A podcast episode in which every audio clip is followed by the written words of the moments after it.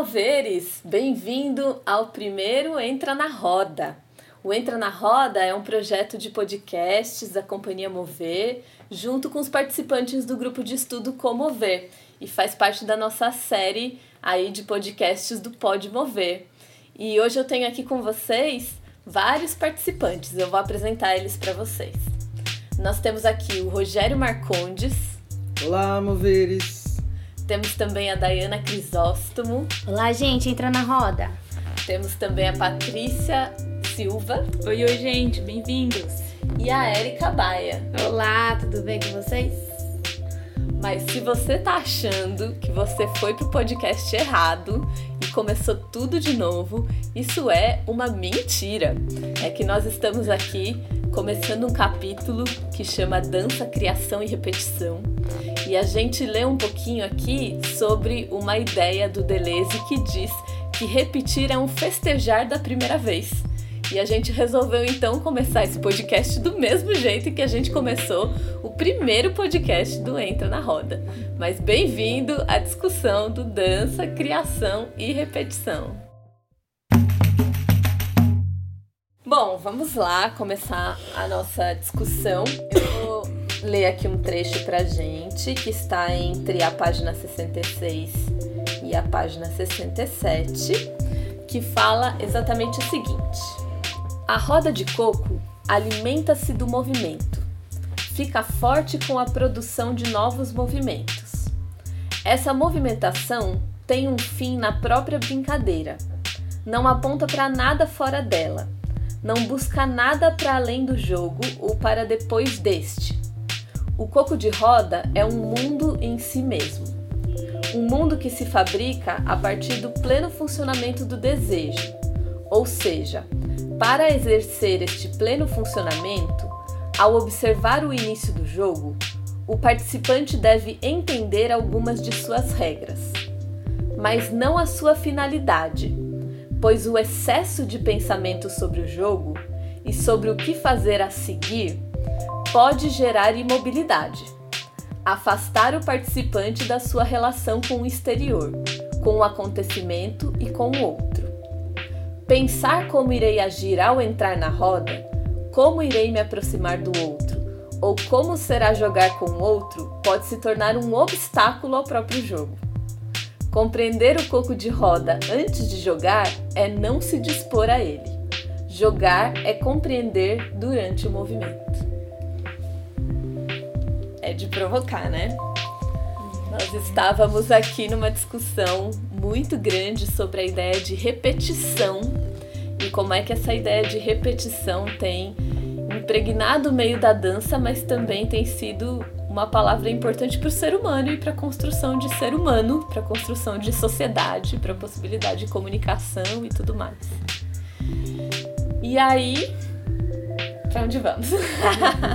é interessante que esse, essa, essa colocação do, desse trecho do texto leva a um outro raciocínio que é uma coisa que as pessoas tentam manter aqui em São Paulo, para quem trabalha com a cultura, Petista já trabalhou no programa vocacional e nós, eu, a Dayana e a Paty, nós três, a gente é do, do programa de iniciação artística, que é, é, é, exatamente leva nesse mesmo, nesse mesmo conceito, que é o fato de que se você entender o programa antes de fazê-lo, é sinal que você não está disposto a, a jogar com, com o programa. Né? Porque eles não são, ele, ele, o, ambos os programas não, eles não são um formato e você precisa estar em execução para entendê-lo e, e ter a escuta necessária para conseguir, enfim, desenvolver o seu próprio trabalho enquanto artista, enquanto educador, né? Que o mesmo pode acontecer na roda do coco, né? Se você já entra na roda uhum. achando que sabe tudo sem estar disposto a descobrir o que, se, o que é estar nessa roda com aquelas pessoas, com aquele espaço, com aquela música, você já perdeu o que seria estar nessa roda verdadeiramente, uhum. inteiramente uhum. disposto a vivenciar uma coisa que é o desconhecido, né?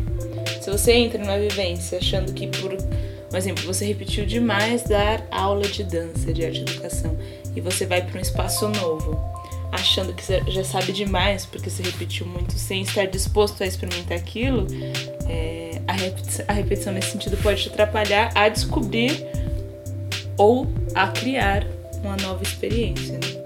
E acho que tem a ver com essa coisa da, da repetição mecânica que a gente estava falando, uhum. né? Que eu acho que tem a ver com essa sensação do ser humano de que ele já domina aquilo. Então, o que é saber jogar? Né? Ah, eu vou jogar porque eu sei jogar. Saber jogar não é saber cada movimento que você vai fazer no jogo a cada momento, né? Você é, ir para uma roda de coco já pré-concebendo como é que, vai ser, que você vai dançar, é quase você coreografar na sua cabeça essa dança. E aí é não estar disponível ao jogo? Quando a gente fala, ah, sei lá, vamos jogar xadrez. Ah, eu vou jogar xadrez porque eu sei jogar xadrez, não significa que eu sei os movimentos que eu vou fazer antes da outra pessoa me propor os movimentos que ela vai fazer, né? No, ali no jogo de xadrez. Né? Então, nesse caso, saber fazer não é saber dançar. Né? E saber dançar no sentido da pessoa saber exatamente o que ela vai fazer a cada momento ali.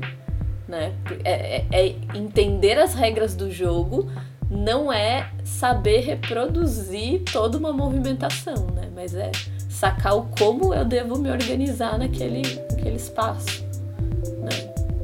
E acho que a correlação do Rogério é um, é um pouco isso com a educação, né? Que é o que você também faz, né? Que não tem como você preparar uma aula e achar que ela vai dar 100% certo?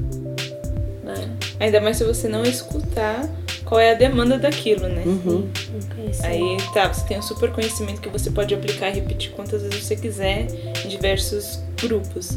Mas se não for aquela uma demanda real, é, do que adianta? É, não, não tem o jogo, né? Que seria o jogo da, da dança.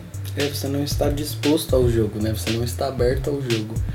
É, que é o fato de você que foi a sua colocação. Se você repete, repete, repete e você chega com aquilo coreografado, com tudo que você vai fazer, com tudo bonitinho, não é, exatamente, não é necessariamente estar aberto a jogar com a outra pessoa, que é o desconhecido.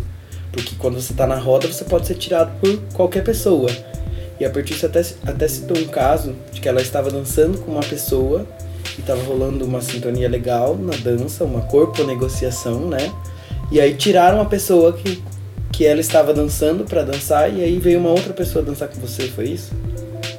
Que você citou antes? Acho que isso deve acontecer o sim, tempo todo, né? Uhum. Na roda. Eu falo que eu nunca fui numa festa do coco. É, falo isso bem de fora, assim, só acompanhando mesmo estudo e, enfim, com as minhas outras vivências. Mas eu acho que isso é. Se você não está aberto ao jogo, você continua nesse automático, né? Que é o você, automático do dia a dia. Você achar que você consegue jogar com essa nova pessoa fazendo exatamente o que você estava fazendo com a primeira pessoa. E é quase impossível, né? Hum. Ou se torna ruim para você, ou vai se tornar ruim para o outro, né? Porque de alguma forma você não vai estar tá aberto à troca, né? Não vai haver essa negociação via corpo de, de jeito nenhum, né? Em contrapartida, você tem que saber esse passo base para conseguir brincar e jogar depois. Então, talvez para você se sentir confiante nesse passo ao ponto de brincar, você tem que repetir ele algumas vezes, né? Aí eu fico pensando, qual talvez seja esse lugar da repetição, tanto pro bem quanto pro mal? É, como que a gente encontra esses lugares? Porque, ah, eu quero brincar livre na dança do coco com, em negociação com o outro. Mas antes eu tenho que conhecer o passo. Então eu tenho que saber o, o o mínimo da regra do jogo. É uma vez que eu sei, eu também não posso cair no automático de não estar no momento ali presente. Então tá, repete o passo. Sei, agora eu preciso aplicar e vivenciar ele, o aqui e o agora, em negociação com o outro. Porque também, se, senão só se torna uma repetição automatizada, né? Que aí também já perde todo um contexto. Se você olha isso, acho que no contexto do jogo, isso faz muito mais sentido. Porque quando você, por exemplo, um jogo de cartas, para você blefar, você precisa ter um certo nível de conhecimento para você não se entregar. Hum. Você, você precisa ter essa noção. Isso faz todo sentido. Não só olhando o coco enquanto dança, mas enquanto algo vivo, um jogo vivo que está acontecendo entre duas pessoas e entre uma roda em volta. Eu acho que isso faz, faz muito sentido. Isso potencializa as coisas né, e as relações. Imagino eu. Uhum. É mais, mais olhar ele friamente como um passo a ser executado. Enfim, pode ser que existam outras questões. Nós temos uma questão aqui que é do Rogério, muito implicado com o fato de que você tem que ficar repetindo o mesmo passo. Né? Tentando entender se isso seria realmente necessário e até que ponto isso é interessante ou não numa prática, numa manifestação dançada, enfim. É, na verdade, não é bem isso de uma maneira ortodoxa, né? É uma, é, na verdade, a, a, a colocação é o quanto você pode explorar além disso, além desse passo, né? Uhum. E, o- e o que você encaixotar e colocar certos padrões das coisas de que, ela, que elas precisam ser exatamente é, de maneiras específicas, é, o quanto isso pode inibir a, a, a vontade, inclusive, de outras pessoas. É, não falo isso no contexto de que a gente já discutiu aqui antes, porque a gente, como vocês sabem, a gente tem algumas conversas prévias de aquecimento sobre o tema, mas eu não falo isso no contexto onde isso vai descaracterizar a manifestação popular, mas eu falo de você entrar como um, enfim, um indivíduo que vai brincar com essa prática. Não necessariamente é, só na sua negociação com essa outra pessoa, mas brincar em cima de todo esse acontecimento grandioso chamado Festa do Coco, com seus atravessamentos da música, das quadrinhas cantadas e das outras da roda e das outras pessoas que estão ali dispostas, né, ao jogo. Acho que é, é meio ne- nesse nesse contexto que é que é a minha colocação. Quanto da da repetição, de fato, te aprisiona ou te liberta, né? E que essa é uma discussão bem presente na educação formal. Até com relação à própria repetição, por exemplo. O processo de alfabetização.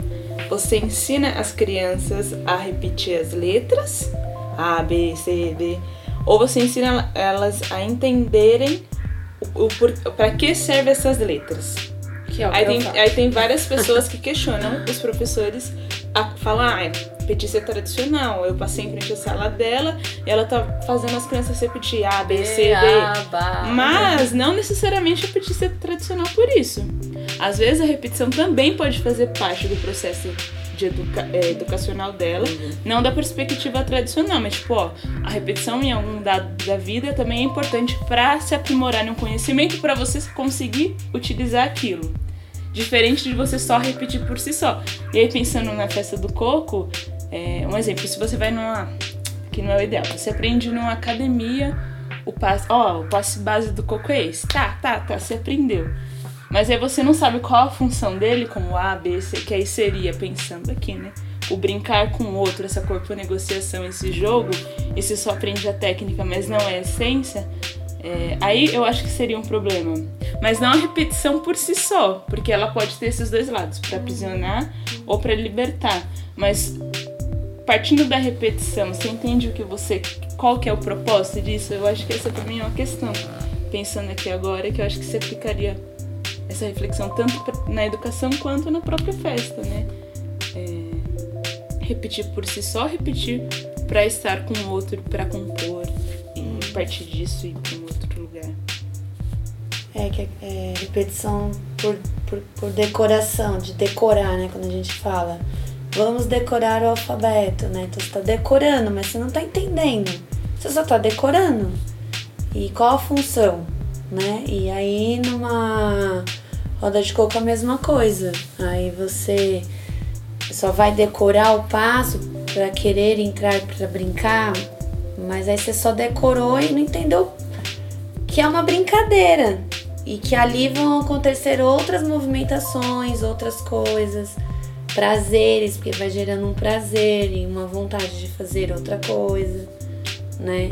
Então, só decorar o passo para eu entrar e aí eu vou entrar e vai ficar aquilo decoradinho e eu não vou interagir com o outro e aí acho que não vai acontecer a brincadeira, né?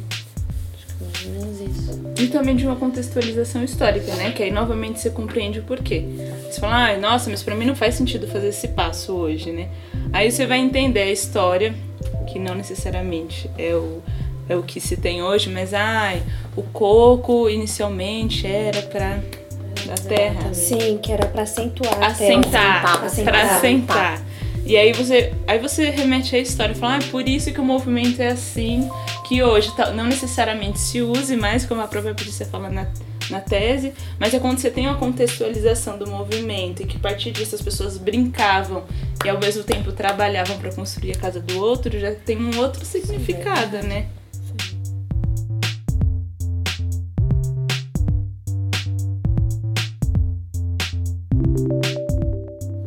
Mas eu acho que esse texto traz uma outra questão relacionada a isso, que é também um pouco essa, essa dicotomia mente-corpo, né?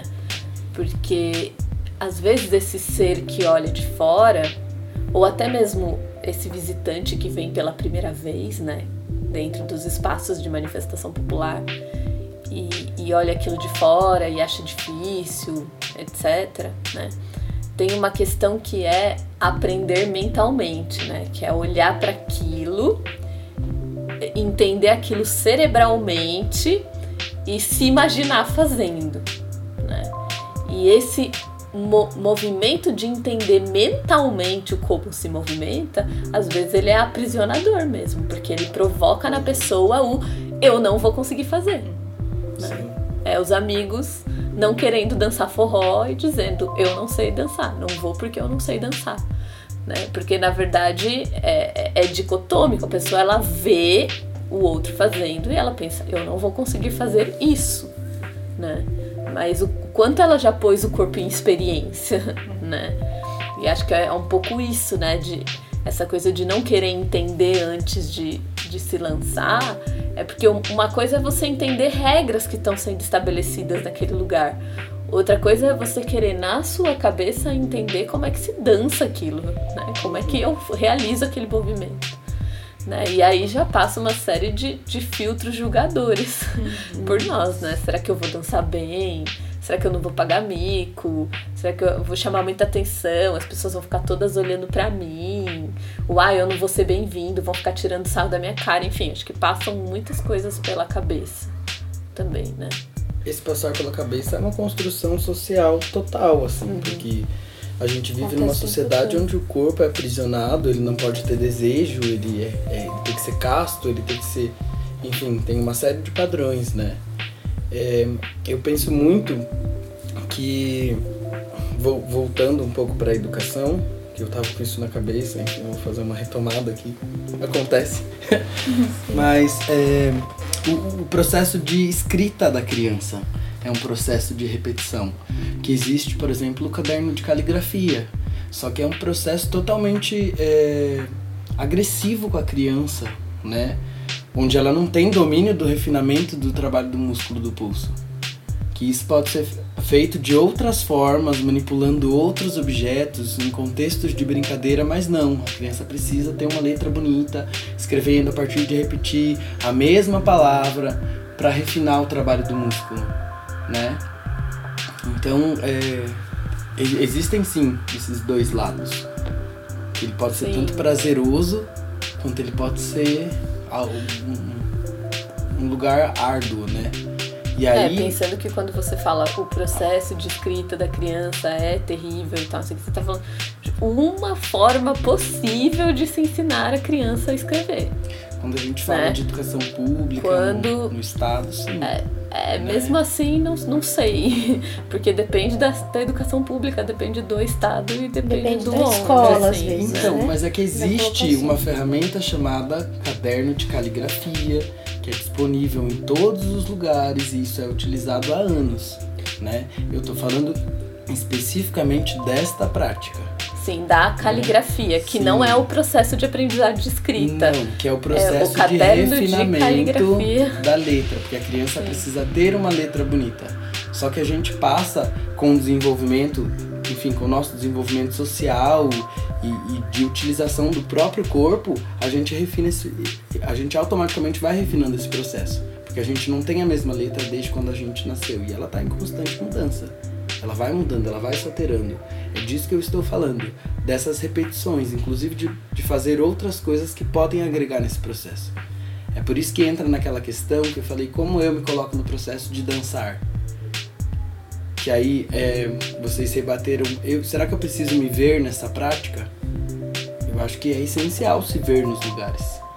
Entendeu? Se, se identificar. Ainda mais nesse momento que a gente vive agora, onde as pessoas não podem ser apagadas, onde a cultura não pode ser apagada. É, onde essas tradições que vêm de anos e anos e passando por pessoas não podem ser apagadas. Do mesmo jeito que é, existe tudo isso que, que vem de anos, toda a ancestralidade, a gente existe. É nesse contexto que eu falo. Entendeu? Como, como somos nós por inteiro nessa prática. Mas quando você fala de se colocar, não é negando a ancestralidade ou a tradição. Não, na verdade eu acho que tudo tem que se afirmar. Hum. Inclusive nós na prática, pra gente conseguir se enxergar fazendo alguma coisa. Não, não é que a repetição é uma coisa ruim, não é que. Não é, porque a pessoa só vai conseguir dançar fazendo isso e pronto. Ela vai conseguir segurança a partir da repetição. Isso é normal. Mas é, ela pode subverter alguma regra em determinado momento. E eu acho que isso faz daquilo uma coisa real, sabe? Para ela naquele exato momento. Mas você acha que para isso acontecer, ela necessariamente precisa quebrar alguma regra? Não, do porque, jogo? Não. Porque todo jogo tem liberdade de, é. de, de, de, criação, né? De, de produzir novidade. E é porque se a gente olhar qualquer dança, né? Se a gente olhar pro, pro corpo de roda como algo estancado, fazer, reproduzir certo passo, entrar no centro da roda, continuar reproduzindo com outro, sair do centro da roda, aí a gente vai achar que não tem liberdade nenhuma mesmo, né? Que é quase um sistema militar de como estar na roda e como entrar e como sair, né? Mas acho que não é isso. Porque se fosse só isso, era quase coreográfico, não era jogado, né? jogado no sentido de, de lúdico, né? Eu acho que, como todo jogo, existe uma liberdade quase infinita do que fazer, dentro da lógica de respeitar aquelas regras ou quebrar as, aquelas regras, mas não quebrando a ponto dele finalizar. Às vezes até acontece, né? Eu até relato algumas quebras de, de jogo que quebras de lógica do jogo que fazem com que o jogo se acabe, porque dependendo de como a gente quebra, realmente chega uma hora que não tem mais como, como retornar para a lógica inicial, né? Acho que essa liberdade não é só de, de, de, quebrar a regra. Acho que o Rogério deu isso como um exemplo, assim, uhum. possível, né? É possível que você proponha algo criativo a partir de uma quebra de uma regra, mas que vai continuar auxiliando naquilo né? Esse lugar de quebrar a regra para conseguir entrar e se sentir pertencente. Aí isso pode ser uma possibilidade, mas também não, né? Porque se você quebra uma regra, uma regra que está estabelecida pelo um todo, aí você traz algo completamente novo e seu. Aí corre o risco realmente de você acabar com o jogo, porque aí não todo mundo está falando de uma mesma comunicação, de um, de um mesmo diálogo, uma mesma brincadeira. Agora, realmente eu acho uma questão quando a pessoa nem sequer quer se arriscar a tentar estar ali.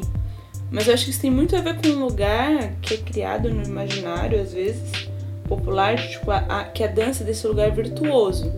Que a dança com um lugar de fechado de movimento, onde não possibilita a experimentação. Aí esse, isso eu acho um perigo, porque a pessoa, pelo medo técnico, pelo imaginário, pela essas várias outras referências de dança como técnica, não se dispõe a ao experimento, ao jogo, à brincadeira, assim. Aí eu acho que é um, é um problema mesmo que limita a pessoa a ter essa liberdade. Mas eu não acho que para ela ter essa liberdade, necessariamente ela vai precisar romper uma, uma regra de um jogo. Mas sim, talvez desconstruir algo, um padrão que foi imposto ali muito antes dela poder experimentar estar ali numa roda de coco, por exemplo. Então, mas o romper não é aquilo que vai rasgar, que vai destruir, que vai detonar o que está acontecendo. O romper é você quebrar com alguma lógica e depois se encaixar novamente, enfim, propondo coisas suas. Mas o porquê precisaria Entendeu? romper? Não, não é que precisa, que precisa, mas assim, o que eu digo é que você precisa estar tão por inteiro que você precisa se sentir à vontade para fazer coisas. Entendeu? Para que aquilo se torne legítimo para você também. Não porque você vai porque você sai daqui de São Paulo e vai dançar numa roda em outro lugar, é, no sentido de que, ai, tô louvando a cultura das outras pessoas, sabe? Não, aquilo pode ser meu, eu posso dançar, eu posso aprender, eu posso, eu posso, posso ter isso.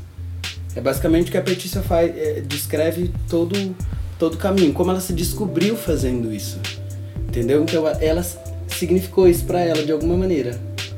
Se ela já conhecia antes, ela ressignificou, enfim, naquele lugar.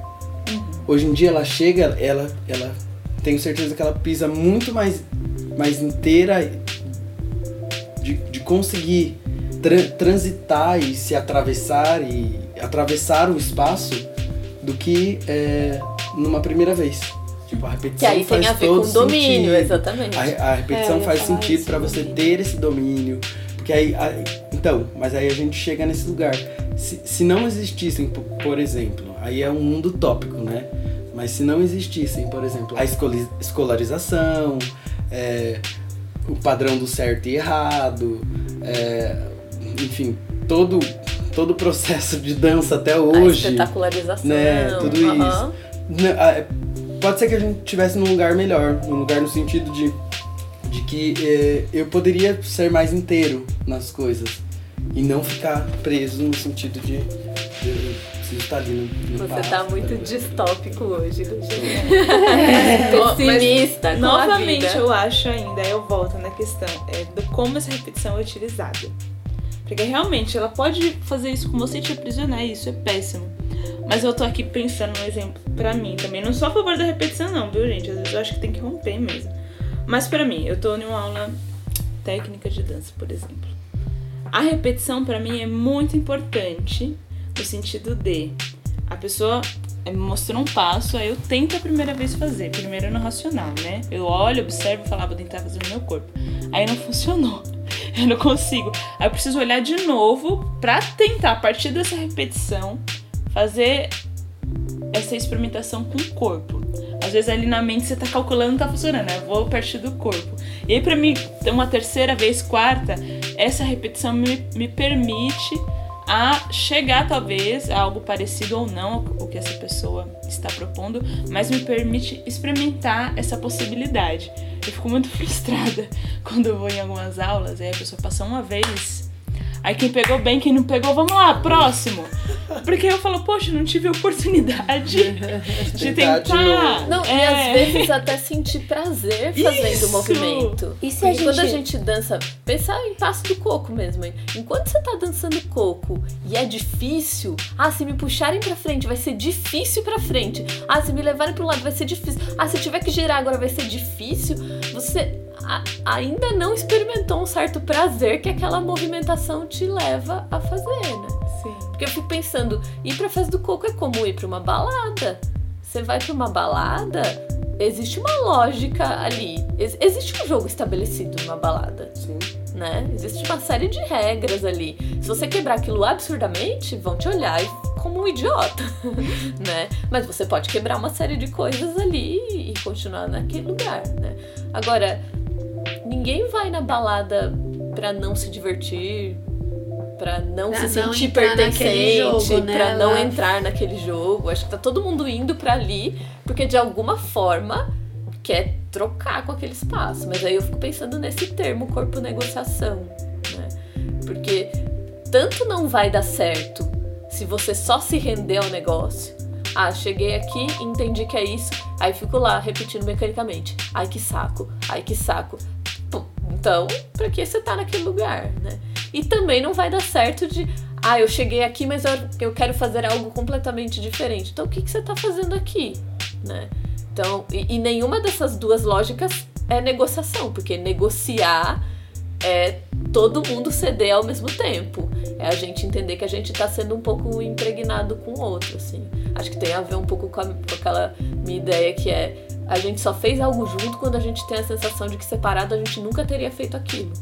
Né? Que é, não é mais eu e não é mais o outro, mas é alguma coisa que surgiu entre nós.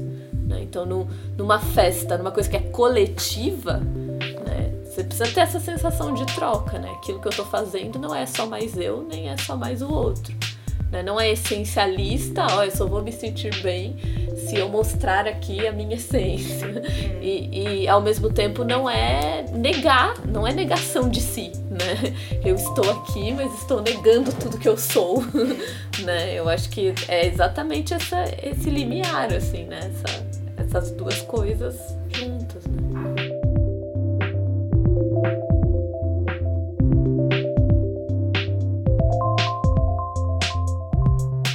Ia fazer uma colocação quando a gente fala da repetição, porque a gente fala muitas. Você falou, citou o caderno de caligrafia, e aí você falou de uma experiência extremamente ruim para as crianças.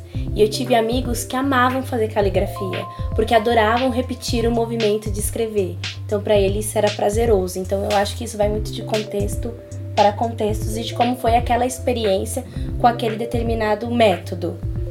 E eu pego a repetição se a gente for pensar na questão da escolarização e da vida, a repetição como experiência. Tipo, experimentei uma vez, eu experimento de novo, experimento de novo, e de novo, e de novo, até aquilo para mim ser uma coisa mais próxima, mais, mais, não sei, natural, não sei se seria essa palavra. Mas eu penso na repetição por esse caminho. Que hoje a gente aprende muito por métodos. A gente vai para a escola, aprende que é assim, assim, assim. E num passado a gente aprendia por experiência. Você experimentava uma coisa, experimentava de novo, e de novo, e de novo. Como a gente falou das danças populares, enfim, que todo mundo dançava e hoje em dia mais ninguém dança, né? Nas festas, enfim. Você vê as pessoas, todo mundo muito paradas. Ou você vai numa dança de salão e você é novato, você morre de medo de ir lá pra roda dançar com, com os outros casais porque todo mundo já sabe e você não. Então fica aquele negócio, não faço parte disso. Eu acho que é muito isso, é, é essa falta de experiências que a gente não tem mais no cotidiano, no, no, na sociedade, na comunidade, a própria comunidade do, do, do Ipiranga e do Guruji, eles também não são tão. Eles não vivem a, a festa do coco também, eles observam, eles assistem a festa do coco, mas eles não vão lá, não experimentam, não vivem o dia a dia. Então eu penso na repetição por ir, não numa coisa automática. A comunidade não, né? Ah, algumas algum, pessoas, isso, pessoas algumas pessoas, isso. Algumas pessoas da comunidade. Então eu acho que é isso. É, é, é, esse viver, esse experienciar uma, duas, três, o festejar o novo, onde eu fiz uma vez, eu gostei, eu vou lá e faço de novo, aí eu gostei, eu faço de novo, até aquilo se tornar uma outra coisa. Eu enxergo a repetição, esse lado bom da repetição, porque tem o lado ruim que a gente já falou. Então, só pra gente ter esses lados a se pensar. É, a caligrafia pode se tornar uma agora. grande brincadeira para as crianças. Sim, sim, A questão é o como. Eu, né? O como, exatamente. Eu Confesso que para mim é um, é um, conflito mesmo. Porque aí, um exemplo, quando eu falo do exemplo da dança, que eu queria ter a oportunidade de repetir mais para sentir esse prazer, também tem o outro ponto, né? Quando você repete tanto que para você já saturou, tipo, não faz mais sentido que você quer ir para outro lugar. Então é conflituoso esse lugar da repetição. É, agora, como perceber no dia a dia é, quando nós chegamos no limite ou quando nós podemos ir mais para sentir mais prazer ou para jogar mais com outro, que para mim é um desafio cotidiano, assim, uhum. nem pro outro. É engraçado, porque quando eu fui pesquisar a Festa do Coco, com todo esse interesse de pesquisar jogo e tudo mais, tudo que eu menos queria na vida era falar de repetição ou de pensar repetição. Eu tava querendo pesquisar jogo pela liberdade de criação, de improvisação e tudo mais, porque eu abominava a repetição até chegar na festa do coco e entender que a repetição pode fazer muito sentido. Apesar dela muitas vezes não fazer sentido nenhum, dela ser extremamente esvaziada dentro da sala de aula e etc e tal em alguns momentos, para algumas situações, ela pode fazer muito sentido. Então, na verdade, é, fazer todo esse processo de pesquisar a, a, a festa do coco para o meu mestrado me fez olhar a possibilidade de repetição como algo positivo também, não como algo negativo. Porque eu vi ali uma repetição que fazia muito sentido, que era impregnada de, de uma riqueza muito grande e das pessoas fazendo aquilo com muito prazer. Nem um pouco entediadas, nem, nem um pouco fazendo aquilo mecanicamente e nem um pouco sofrendo, fazendo com prazer mesmo e criando coisas a partir da repetição. Né? Então acho que aquilo é, de alguma forma essa experiência ressignificou a ideia de repetição na minha cabeça e me fez inclusive pensar sobre a minha ferrenha crítica de repetição dentro do ensino formal. Né? Porque às vezes a gente cai nessa crítica absurda que é repetir não faz sentido algum, repetir não faz sentido algum, mas tem dias que eu ensino sequências de movimento para os meus alunos, a gente repete, normalmente em sala de aula eu repito comigo uma duas vezes e depois eu vejo eles fazerem uma, duas vezes sozinhos e acabou. E aí aquela sequência eu, eu trabalho normalmente duas aulas e não vou mais trabalhar ela, assim, porque eu não sou muito adepta dessa coisa do ficar repetindo, repetindo, repetindo milhões de vezes, várias vezes no semestre. Né? né, né. Mas aí, às vezes, eu me pego descendo pro pátio no intervalo e olhando os alunos repetindo aquilo lá embaixo, uhum. na hora do. Né, na hora do recreio, na hora do é. Na hora que você tá se sentindo livre, fazendo o que quiser, a pessoa tá ali, porque de alguma forma aquilo provocou prazer. Uhum. Aquilo desafiou o corpo, aquilo colocou o corpo num, num outro estado, a pessoa quer fazer aquele negócio e aquilo se tornou extremamente interessante. Aquilo que era só uma repetição se tornou um produto de criação naquele corpo, porque é uma descoberta de algo novo, né? de algo que eu não sabia fazer. Assim. Então, de alguma forma eu passei a olhar a repetição de maneira diferente por causa dessa experiência, assim, de repensar essa minha crítica ferrenha à repetição dentro do, do meio da educação. Hoje em dia eu já não digo mais repetição é horrível, eu digo o professor precisa pensar o como, ele precisa ter estudado muito bem e precisa entender muito bem por que essa repetição está sendo feita, como ela deve ser feita uhum. e tal, né? Para mim, na roda do coco, eu me sinto à vontade para brincar e para criar até com o outro, ter essa liberdade de criação, quando eu já repeti o suficiente para me sentir à vontade de dentro do tempo que também tem a música, eu faço passo, brinco e volto. Mas eu só tenho essa liberdade de brincar com o outro, de compor e de criar com o outro quando eu já me sinto à vontade o suficiente com o passo básico, né? E aí, nesse uhum. sentido, a repetição te, te liberta e te possibilita a criação, em vez de te aprisionar, em vez de você ficar ali de uma forma maçante. Então, não é igual alfabetização, eu trabalho assim com os meus alunos. Então, eles têm que, até o fim do ano, dar conta de pelo menos entender todos os códigos, quer dizer, todas as letras, do A ao Z. Mas eu não trabalho sequência alfabética, eu trabalho as letras por fonema. Então, eu primeiramente começo com as vogais e depois eu vou para as consoantes pelos fonemas, o D, o P, o T, o Q e o Z. Aí eu volto, eu vou F, M, N, aí tá, aí eu volto. E aí eu dou conta até o fim do ano de ensinar todas as letras e a cada dia tentando mostrar esse alfabeto inteiro de formas sempre diferentes para que seja prazeroso para eles com o objetivo que ele aprenda do A ao Z e aprenda a sequência alfabética, porque é o que você estava falando, de, em algum momento essa sequência eles vão precisar. Quando eu peço para eles colocar, coloque o nome dos seus melhores amigos na ordem alfabética. E aí, como que é? Mas eu não preciso ficar trabalhando a repetição. A, B, C, a musiquinha, né? E vai até o Z. Eu trabalho diversificado, mas em algum momento eu falo com eles A, B, C, D, Z. O mais importante, eles entendam. Quando eu mostrar o Z, ele sabe qual é o Z. Se eu mostrar o P, ele vai saber. Se eu mostrar o A, ele vai saber. E no final ele vai começar a brincar com essas letras. Agora eu entendi todos esses códigos. E agora eu vou começar a escrever. E aí eu vou começar a criar histórias, né? Ele vai escrever um bilhetinho. Aí depois ele vai escrever uma cartinha. E depois ele vai escrever uma história mesmo. Ele vai inventar uma história.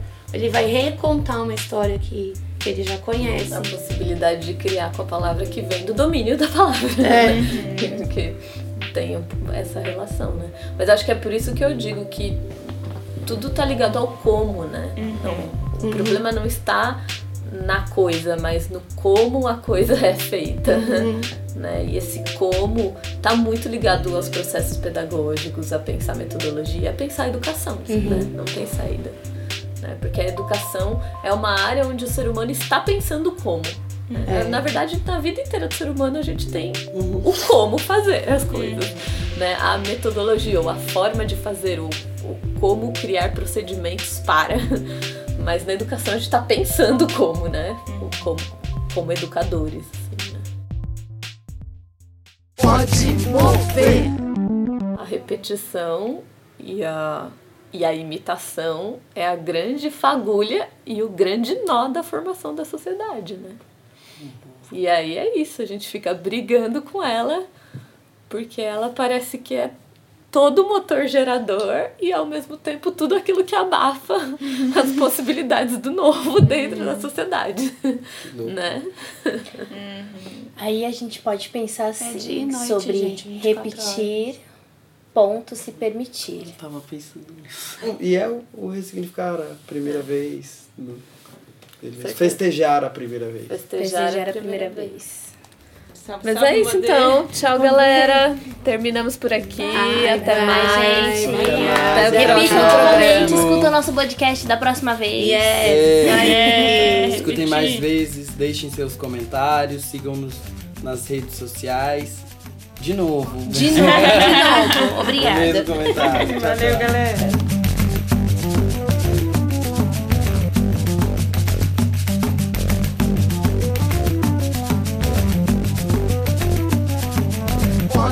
mover.